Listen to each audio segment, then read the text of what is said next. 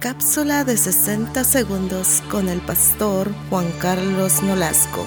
El blanco perfecto para Satanás son todos aquellos que están cerca de Dios, aquellos que tienen hambre, aquellos que desean salir de lo común y desean entrar en lo sobrenatural.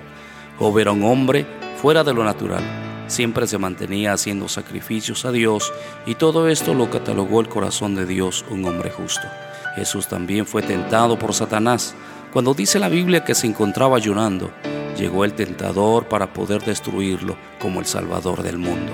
Pedro, un hombre con decisiones y siempre superó a los demás discípulos, caminó sobre el mar, confesó que Jesús era el Hijo de Dios.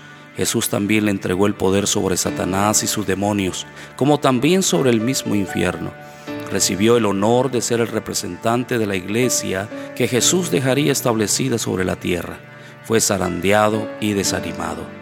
Sin duda alguna, Satanás lanzará sus dardos para hacerte caer y alejarte de su presencia. Bendiciones.